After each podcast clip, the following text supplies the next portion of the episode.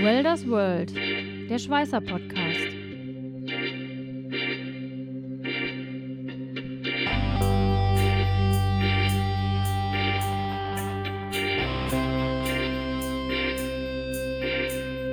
Ein Podcast mit Katharina Röschek, Jörg Ehling und Matthias Schütze. Es geht ja so Richtung ähm, Entlastung des, des, des Schweißers selber. Das lasse ich lieber so einen äh, Roboter machen, der nicht fragt, wie doof die Arbeit ist. Es ist eine Maschine. Die Maschine macht genau das, was du ihr sagst. Das macht sie hundertprozentig, das macht sie schnell, aber eben, die Maschine denkt nicht mit. Das kann ja auch, so etwas kann ja auch kein Roboter zum Beispiel ersetzen. Also das A und O in der Automatisierungstechnik ist wirklich ein guter Anlagenbauer. Ich habe die Chance, mit der Automatisierung die Arbeit des Schweißers wieder wesentlich interessanter zu gestalten. Also Automatisierung ist ein wichtiges Thema und ich glaube, es wird auch immer wichtiger, gerade auch für die kleineren Firmen.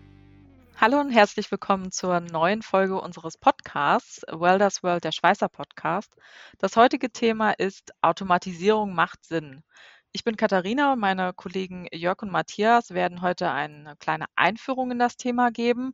Ähm, genau, ihr könnt einfach gleich mal loslegen, wie ihr euch das heute vorgestellt habt ähm, und was ihr gerne alles erzählen möchtet unseren Zuhörern. Ja, Katharina, vielen lieben Dank. Ja, macht Automatisierung Sinn? Spannendes Thema heute, Matthias. Ähm, ein sehr großes Thema, aber ich würde einfach mal sagen, ähm, wir fangen jetzt einfach mal mit den, mit den Basics an. Automatisierung beziehungsweise ja, Automatisierung, bevor wir ähm, überhaupt diesen großen Schritt machen. Ähm, wie schweißt man überhaupt konventionell? Ja, äh, die Frage ist auch, die wir nachher stellen könnten oder die wir nachher noch beantworten, macht es überhaupt Sinn oder für wen macht es soweit Sinn, ähm, überhaupt über Automatisierung nachzudenken? Da gibt es ja mehrere Ansätze, ähm, können wir vielleicht noch mal kurz äh, drüber sprechen. Allgemein haben wir gesagt, ja, welche Schweißverfahren gibt es jetzt? Meistens sind wir beim äh, MSG, MAC- oder MIG-Verfahren oder halt auch beim, beim WIG-Verfahren.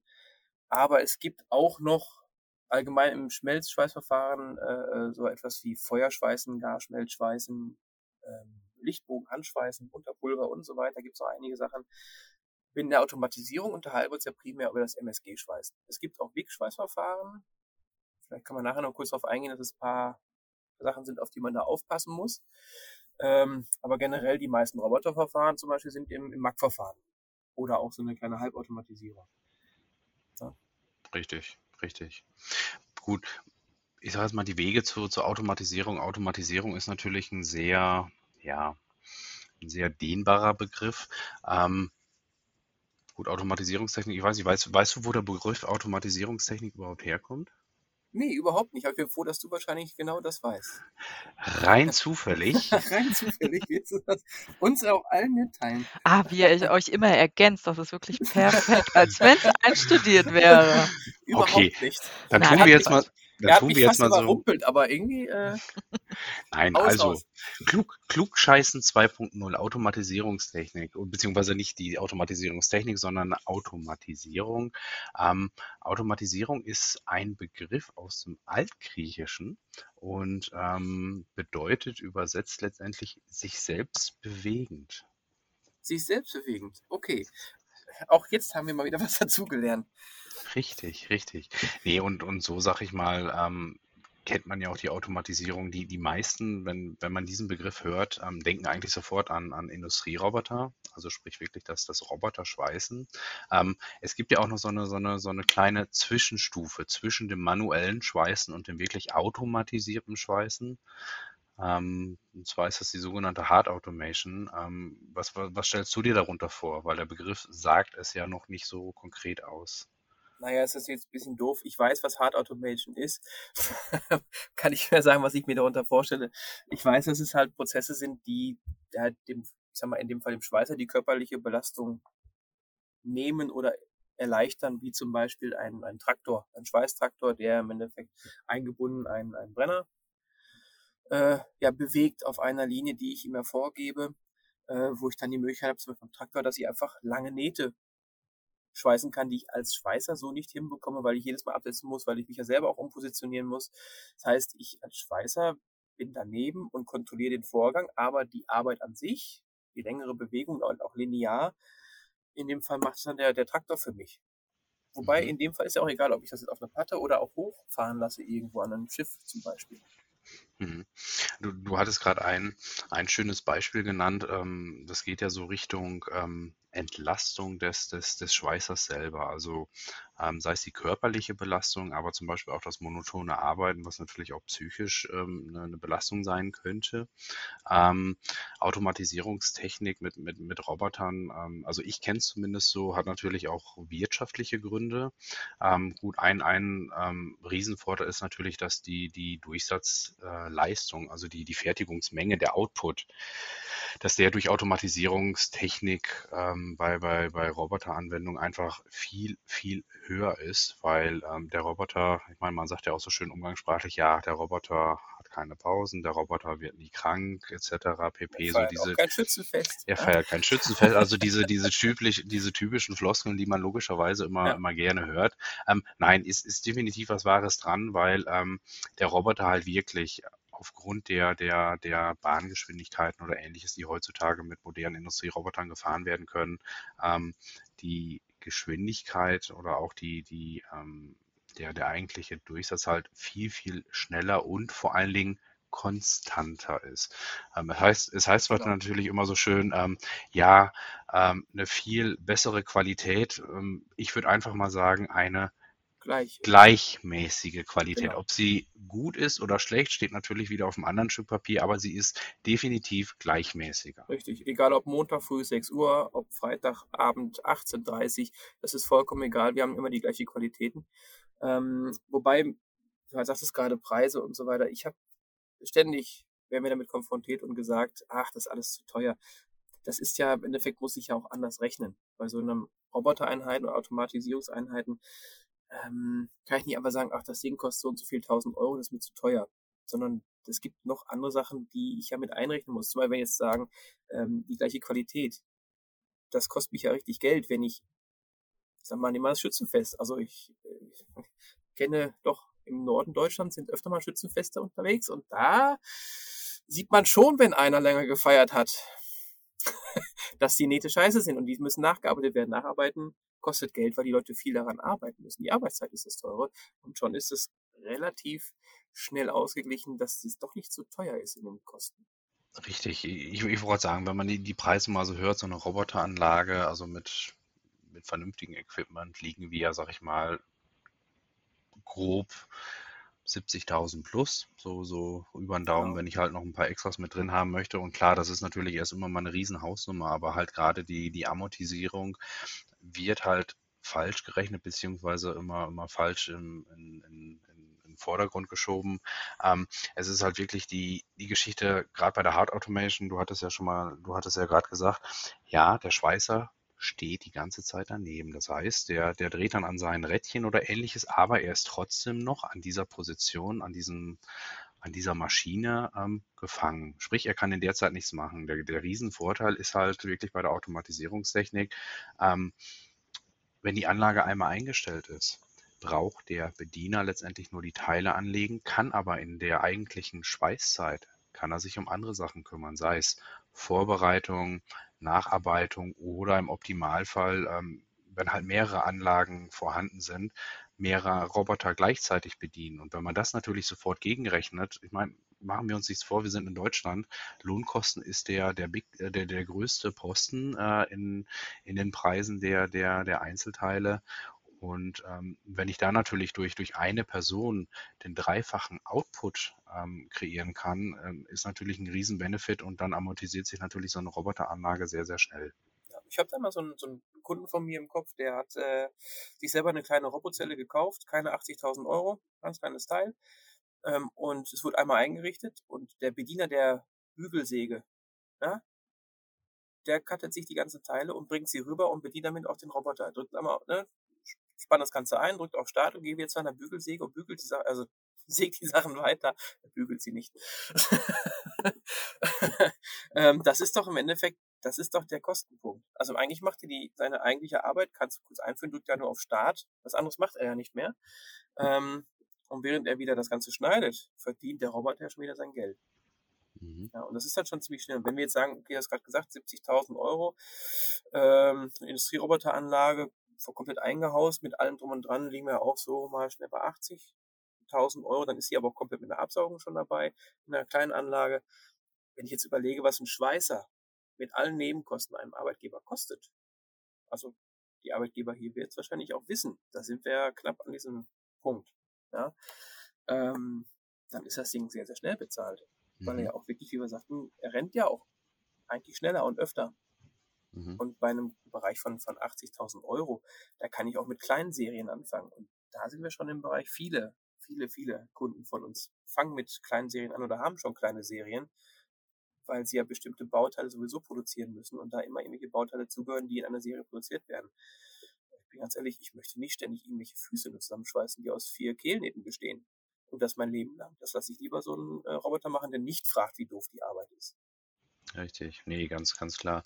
Ähm, so, so, so Kleinserien, ich meine, es ist ja momentan ein, ein Riesenhype auf dem Markt mit den kollaborierenden Robotern, äh, die auch zum Schweißen eingesetzt werden. Ähm, was hältst du davon? Ja, sie haben ja so vor knapp vier, fünf Jahren, äh, wenn sie auf den Markt geschaut, eigentlich diese kollaborativen Anlagen gibt es ja schon etwas länger. Das ist jetzt keine Neuheit, nur fürs Schweißen hat man sie neu entdeckt. Dort, wo sie herkommen, ich sag mal im Logistikbereich oder, oder auch ähm, in Laboren, ja, wo Pipettenlösungen aufgenommen werden, einem zugetragen werden und äh, wenn ich in, in Gefahrenbereichen im, im, Labor arbeite, bin ich ja froh, wenn so einer macht und nicht ich das machen muss mit irgendeiner Schutzvorrichtung. Ähm, da halte ich es für sehr, sehr, sehr sinnvoll, weil es sehr präzise Arbeiten sind und ich mich dann auch auf, auf präzise Ergebnisse verlassen kann. Im Schweißen bin ich äh, hin und her gerissen. Das, das Programmieren ist einfacher. Ich muss mich mit einem Industrieroboter mehr beschäftigen, aber fragwürdig ist immer noch, wie lange halten diese Geräte auch? Sind sie wirklich mhm. für mehrere Jahre ausgelegt? Ähm, da hat man noch nicht so viele Erfahrungswerte. Da scheiden sich die Geister. Ich bin der Meinung, gib lieber die 10.000 Euro mehr aus und dann hast du einen Industrieroboter stehen in der gleichen Größe. Mhm der macht wirklich drei Schichten, der macht da 24-7. Ja. ja, nee, definitiv. Ich meine, für jemanden, der, der mit, mit den Cobots ähm, oder allgemein mit Robotern noch nie gearbeitet hat, der es wirklich aus dem, aus dem Handschweißbereich kommt oder so, ist ein Cobot definitiv einfacher zu erlernen, genau. ähm, weil ähm, es ist halt wirklich intuitiv, diese Bedienung und vor allen Dingen auch die, die, die Programmierung. Interessant, denke ich, wird es halt wirklich dann bei Großserien oder wenn ich halt sehr anspruchsvolle Bauteile habe, die ähm, auch programmiertechnisch ein gewisses Know-how voraussetzen und ähm, ja, da ist es, ist es natürlich dann interessant, okay, was habe ich für einen für Cobot-Hersteller, was für Funktionen sind da mit drin? Kann ich diese Bauteile, die ich letztendlich damit noch schweißen möchte, kann ich das mit, anhand der Funktion dennoch abdecken? Oder greife ich dann doch lieber, wie du gerade schon sagtest, ja, komm, zahle ich lieber ein paar Euro mehr, aber dafür habe ich einen Industrieroboter, die halt vom, zum, von den ganzen Software-Packages, von den Funktionen etc. halt viel, viel ausgereifter sind und ähm, ja dafür eigentlich ursprünglich auch gedacht sind. Soll auch nicht heißen, dass der Cobot keine Berechtigung hat. Also es gibt ja auch, ich sag mal, so einen Maschinenbauer, der, der verschiedene Maschinen baut in verschiedenen Größenordnungen, was immer das jetzt ist. Aber diese Füße zum Beispiel immer die gleiche Dimension haben, ist dann nur die Frage, kriegt die Maschine 10 oder 20 Füße oder 15, wie auch immer. Und dann habe ich, greife ich in mein, in mein Regal und hole die dementsprechende Menge einfach raus. Ähm, das sind immer die gleichen Füße, das ist eine einfache Arbeit, das lässt sich dann auch ziemlich einfach programmieren. Das sind dann, weiß ich, vier, vier Kehlnähte, zack, zack, zack, einmal drumherum.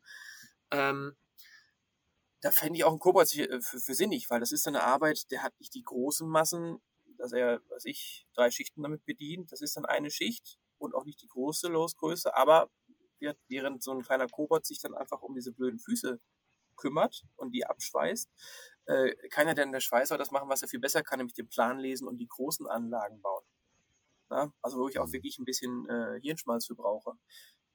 Das kann ja auch, so etwas kann ja auch kein Roboter zum Beispiel ersetzen. Das ist ja auch nicht richtig, wichtig, ne? richtig. Genau.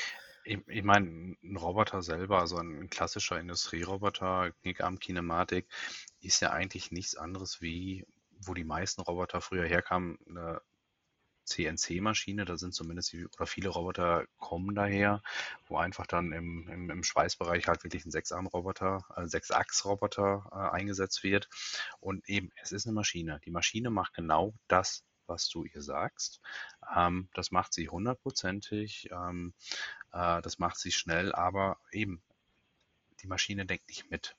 Und genau das, das ist nämlich dann das, dann das Entscheidende, wenn, wenn man auch immer so diese, diese Argumente hört, oh, der Roboter, der nimmt mir die, den Arbeitsplatz weg oder ähnliches. Das stimmt ja gar nicht. Das Arbeiten wird halt nur viel, viel effektiver. Es entlastet halt den, den Mitarbeiter selber, der kann sich in der Zeit dann um, um andere Sachen kümmern. Und ähm, es sichert ihm ja sogar den, den Arbeitsplatz, weil ähm, die, die eigentliche Firma ist halt durch diesen Schritt in die Automatisierung halt in der Lage, die hergestellten Produkte viel, viel günstiger zu verkaufen, weil halt ein Riesenbatzen reduziert wird und das sind halt die, die Lohnkosten. Das ist ein guter Punkt. Ähm, wir hatten ja vor knapp 10, 15 Jahren dieses Phänomen, dass viele Richtung Osteuropa abgewandert sind, haben da alles fertigen lassen, weil dort die Lohnkosten viel, viel günstiger sind. Aber jetzt sind die natürlich auch in der EU oder wollen da rein. Und schon merkt man, gehen die Preise nach oben, weil die Wohnungen ja auch zum Beispiel teurer werden und die Häuser und und und. Also steigt ja dort auch dementsprechend äh, alles an Nebenkosten für die Jungs und Mädels, die dort arbeiten. Also werden die Lohnkosten auch schon wieder gesteigert. Und dann merkt man, hm, es ist ja nicht immer die beste Qualität, sagt man so, hört man öfter mal, die dort herkommen. Ähm, da haben wir schon viele, viele äh, auch Kunden von uns immer wieder mitgekriegt, dass die sich jetzt doch eine Roboteranlage zulegen, an Automatisierungsgrad äh, weiter oben ansetzen und sagen, nee, damit habe ich die Möglichkeit, die Kosten so weit zu senken, obwohl das Gerät ja auch mal sechsstellig kosten kann ohne Probleme, ähm, dass das alles doch viel günstiger produziert mhm. wird und die ich die Produktion wieder zurückhole und somit eigentlich den Leuten, die hier in Deutschland die Angst haben, dass mir so ein Roboter den Arbeitsplatz wegnimmt, wie du vorhin sagtest, äh, das dann doch nicht mehr tut, sondern auf einmal hält er meinen Arbeitsplatz fest und die Firma wandert nicht Richtung Tschechien oder Ungarn ab, sondern sie bleibt in Deutschland und hat hier die hohe, äh, hohe Qualität. Das ist ein Argument, äh, was viele leider immer noch nicht so erkennen. Ne? Mhm. Apropos erkennen, was, was ich letztens beim, beim Kunden gesehen habe, ich meine, Thema Cobot, ähm, äh, Sicherheit, Sicherheit in Automatisierungstechnik, da war es auch eine Cobot-Anlage und was, was mir halt ein absoluter Dorn im Auge ist, man sieht einen Cobot, ausgerüstet mit dem Schweißequipment, alles schön und gut in der Produktion. Und er steht da einfach nur rum und schweißt. Und das muss ich sagen, das finde ich eins der, der, der schlimmsten Sachen, die, ähm, ja, die, die letztendlich dann auch der, der äh, Betreiber dieser Anlage machen kann. Weil, ähm, ich meine, Thema Robotik, ähm, es gibt ja nicht ohne Grund die, die ganzen DIN-Normen oder ähnliches. Äh, so, so sieht es ja auch im, im, im Bereich Industrieroboter aus. Da gibt es ja die EN ISO 10218.1 und 2, ähm, beziehungsweise die, die Maschinenrichtlinien. Und da ist ja das Thema Sicherheit auch, auch beschrieben. Und ähm, muss ja auch, ne? Also, Richtig. wenn man einmal gesehen hat, wie schnell so ein Roboter fahren kann und der fährt ja, wenn ich ihm sage, fahr von A nach B und da steht einer im Weg, dann fährt er nach A und B, ob mhm. der einer im Weg steht oder nicht, ist erstmal egal. Ähm, ja. Das, das kann auch übel ausgehen, wenn ich so herum und nicht um Sicherheit oder für Sicherheit sorge.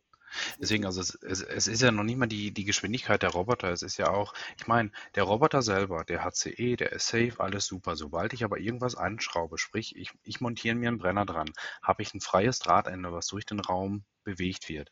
Dafür muss ich meinen Mitarbeiter schon mal schützen. So, ja. wir, sprech, wir sprechen über, über, über Schweißen. Ähm, ich habe den Lichtbogen, ich habe die Gefahr des Verblitzens, muss ich den Mitarbeiter gegen, gegen schützen. Ja, auch, ähm, ich finde auch, da wird ein großer Fehler begangen. Das Kollaborative mhm. ist an sich ein sicheres Arbeiten mit einem Roboter, der mir zuarbeitet. Der kollaborativ mit meinen Bewegungen hantiert. In welcher Form auch immer. Ähm, ob er mir Schrauben zugibt oder Pettenlösung oder einfach nur irgendwas sortiert, er arbeitet mir zu. Das ist kollaborativ. Sobald ich dort aber, wie du schon sagtest, ich mache den Schweißbrenner dran, ist es ein Schweißroboter. Mhm. Und das Einzige, was diesen Schweißroboter von einem Industrieroboter mit einem Schweißbrenner dran unterscheidet, ist die etwas einfachere Steuerung. Richtig. Ansonsten sind wir komplett bei beiden gleich. Das heißt, Korrekt. für mich ist die Einhausung genauso wichtig, also nicht nur für den Blitzschutz, nicht nur UV-Schutz, sondern auch, dass ich nicht reingreifen kann. Denn wir schweißen ja, es wird ja nicht weniger kühl, nur weil es ein kollaborativer Roboter ist, es bleibt ja heiß. Das heißt, wenn ich schweiße, habe ich da ein paar Grad auf dem Tisch liegen. Ähm, und auch das Drahtende ist heiß und auch genauso spitz. Ähm, das sind alles Unfallgefahren. Und das ist ja das, was ich mit solchen Normungen auch ja versuche. Jeder, also jeder Mensch macht man Fehler. dafür sind wir Menschen. Ne? Und, und das ist ja auch normal für uns alle, dass wir Fehler machen. Und dann wird es immer mal zum Unfall kommen.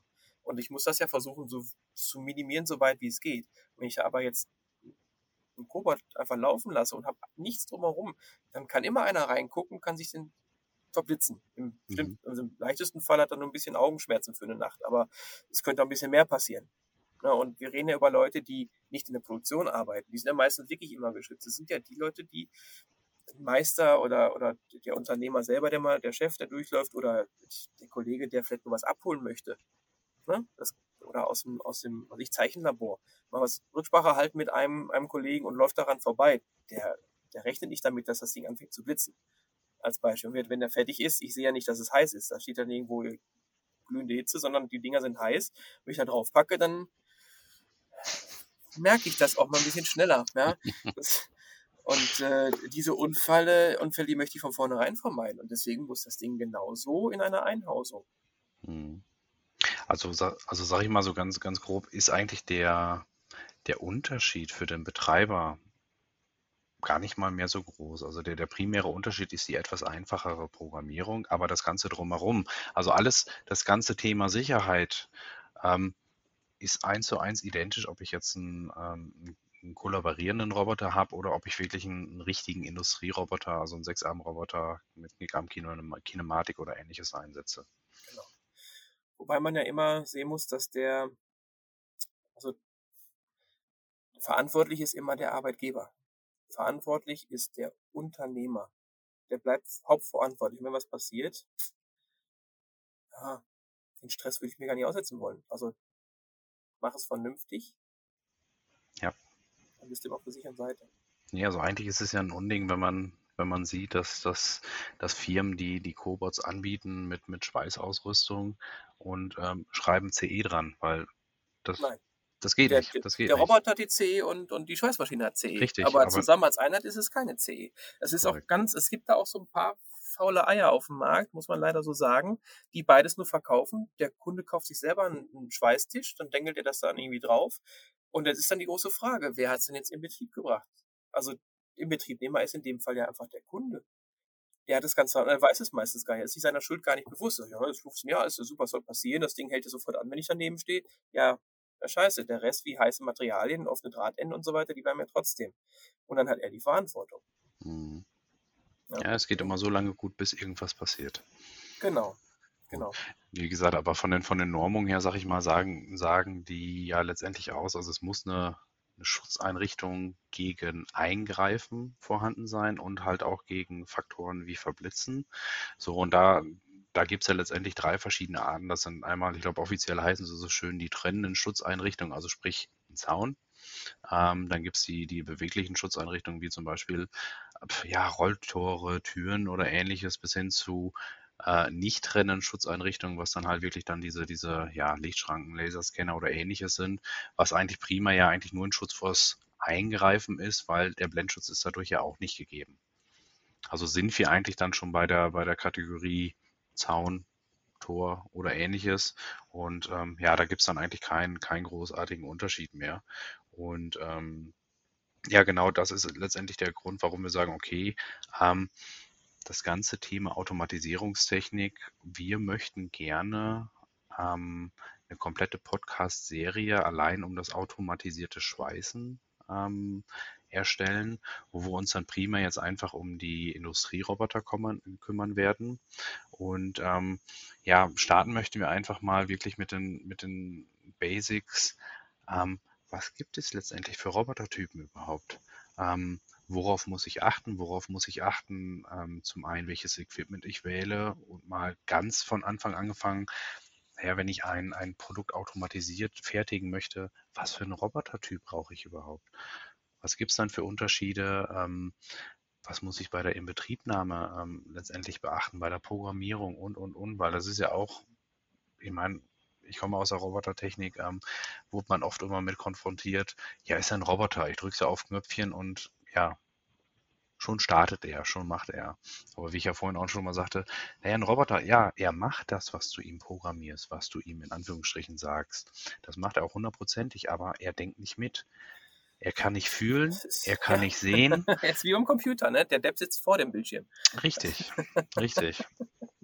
Ja. Gen gen genauso ist es. Und ähm, ja, wie gesagt, daraufhin dann jetzt einfach so die, die, die verschiedenen Serien oder Episoden, die wir jetzt gerne ähm, zusammen erstellen möchten. Und ähm, ja, ich frage jetzt einfach mal direkt die, die Zuhörer. Also wir haben ein paar Ideen an Themen, die wir gerne machen würden, aber es gibt eine E-Mail-Adresse podcast.binsel-abicor.com und da würden wir, wir euch auf jeden Fall bitten, wenn ihr einfach mal Fragen habt oder Ideen, die gerade zu diesem Thema Automatisierungstechnik super reinpassen würde, wo ihr sagt, hey, ich höre den dreien so gerne zu, ähm, das Thema sollen die doch auf jeden Fall nochmal ansprechen, dann bitte, bitte schreibt uns. Oder was auch echt interessant wäre, wenn vielleicht jemand einen konkreten Fall hat, vielleicht auch jemand, der noch gar nicht in der Automatisierung unterwegs ist, noch manuell schweißt, aber interessiert ist, ähm, wenn es da mal einen konkreten Fall gibt und einer Interesse hat und das gern uns mal äh, schicken würde, das wäre super. Ich denke, da könnten könntet ihr beide echt äh, gute Tipps geben. Ähm, ich würde doch wirklich, ich weiß nicht, ob ihr das jetzt schon so sagen könnt. Ich meine, die Folge heißt Automatisierung macht Sinn, die verschiedenen Möglichkeiten, die ihr vorgestellt habt. So, was ich jetzt so gehört habe, finde ich, ist auch für jeden was dabei. Sagt ihr dann aber auch, es gibt auch einfach Anwendungsfälle oder es gibt Kunden, nee, es macht keinen Sinn. Macht Automatisierung immer Sinn? Äh, würde es jedem helfen? Oder sagt ihr, es kann auch mal sein, dass wir auch mal, ähm, ihr seid ja Außendienstler, ähm, wenn ihr beim Kunden seid, sagt, nee, hier, hier würde ich das jetzt nicht empfehlen. Ähm, Automatisierung macht Sinn, einfach um den Schweißer zu entlasten, definitiv. Es gibt aber jetzt, ja, es gibt hier keine Lösung, die immer parat ist. Man muss sich das wirklich immer direkt anschauen. Was, was wird geschweißt? Was sind für Bauteile? Ich sag mal, wenn jemand Zäune herstellt, wenn ich jetzt so einen Stabmattenzaun habe oder die Doppelstabmattenzäune, die sind ja, die gehen ja zu kilometerweise am Tag, werden die ja verschweißt gefühlt. Das, da kann ich auch eine Automation sehr gut anwenden. Ja, weil ich ja immer gleich Bauteile habe. Wenn ich jetzt aber so ein, so ein äh, Wohnungsgeländer habe mit verschiedenen Längenmaßen, dann muss ich schauen, habe ich immer wiederkehrende Schweißungen, die ich dann wirklich in der gleichen Güte haben möchte. Dann ließ sich das vielleicht sogar einrichten. Oder ist es so individuell, dass ich es wirklich auch individuell schweißen muss? Dann ist es aber auch sehr, sehr speziell. Dann lohnt es sich manchmal gar nicht. Aber das muss man sich wirklich mal so vor Ort einfach anschauen. Mhm. Und manchmal sind es auch Sachen, dass man von selbst nicht darauf kommt, wie ich das vorhin sagte, mit dem Kunden, der, der ähm, äh, Maschinenbauer ist, der große Maschinen hat, aber gemerkt hat, die Füße sind ja immer die gleichen. Das sind Auflageflächen, die immer gleich sind. Ja, dann lohnt sich das schon, eine Automatisierung einzusetzen für diese Füße. Weil das ist eine Arbeit, da musst du deine Eltern mit der bloßen Hand erschlagen haben, damit der Spaß macht. Also das ist, ne, das sind immer nur vier Kehlnähte und dann sagst du, baust ich tausend Stück oder achtet Stück von dem Monat. Ja, hi, gib ihn. Da möchtest aber, das mhm. möchte wirklich keiner lange mhm. machen. Ja. Das sind die Strafarbeiten. Ne? Und ähm, ich habe die Chance mit der Automatisierung, ähm, die Arbeit des Schweißers wieder wesentlich interessanter zu gestalten. Dass er individueller arbeiten kann, dass er nach Plänen arbeiten kann und so weiter. Ja. Also durch ja. Automatisierung keine Strafarbeiten mehr. So können wir auch die Folge nennen. Auch schön, ja. Aber ich, ich, ich muss jetzt einfach nochmal wieder zeitlichen Rahmen sprengen. Du hast nämlich gerade eine Kernaussage letztendlich getroffen. Ähm, man muss sich das Ganze einfach mal anschauen. Also das A und O in der Automatisierungstechnik ist wirklich ein guter Anlagenbauer. Einen, den man wirklich an die Hand nimmt, wirklich das Bauteil zeigt, hört zu, das möchte ich gerne automatisieren, was gibt es für Möglichkeiten? Weil ähm, wir haben vorhin einfach mal gesagt, okay, 70 Kilo steigend, ähm, wo, die, wo die Anlagenpreise sind, je nach Konstellation. Und ähm, ein Roboter selber. Erwähnt, Jörg meint 70.000. Euro. Richtig. Du kannst gerne weitermachen. Okay. nee.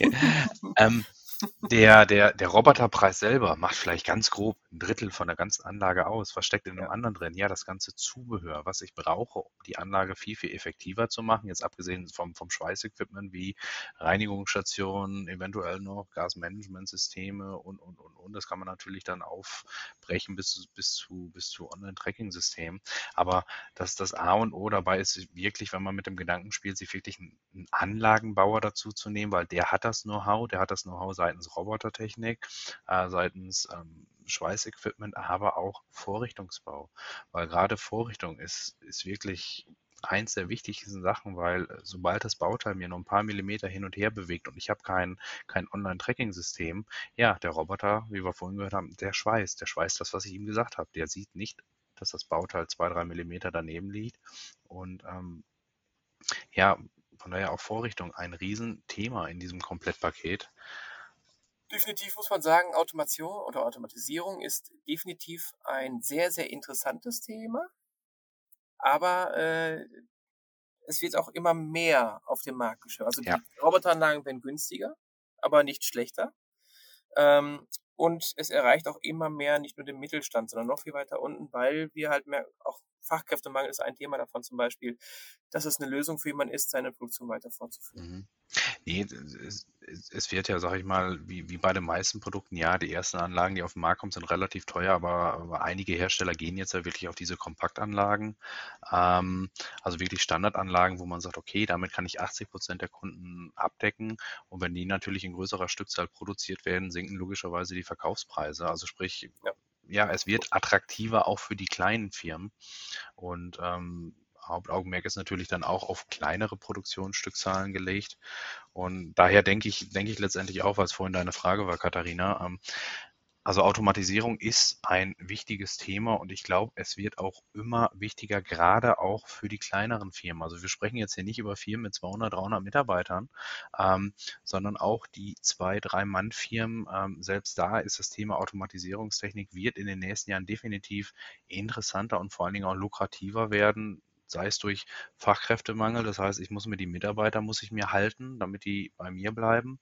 Ähm, die muss ich entlasten, aber dann halt auch gerade durch die günstigere Fertigung, also sprich, dass ich zum Beispiel dann auch ähm, ja konkurrenzfähig gegenüber meinen Wettbewerbern bleibe. Und das wird, wie gesagt, das wird jetzt immer weiter runtergebrochen, auch zu den kleinen Firmen wird es kommen.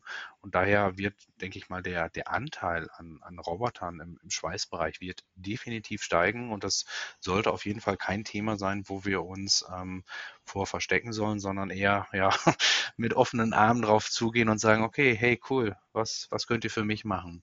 Genau. Und ähm, Es ist nicht schlimmer, es wird nur anders. es wird anders, richtig. Ja, super. Ich glaube, das war ein guter Einstieg. Ähm, und es werden auf jeden Fall noch Folgen zu dem Thema folgen. Ähm, ja, wenn ihr beide äh, nichts mehr für heute hinzuzufügen habt, dann bedanke ich mich und äh, rufe nochmal die Zuhörer dazu auf, äh, bitte ihre, ihre Fragen oder ähm, konkreten Fälle an podcast.binzel-abicor.com zu schreiben und wir hören uns bald wieder. Macht's gut. Bis Bis dann. demnächst. Ciao. Tschüss.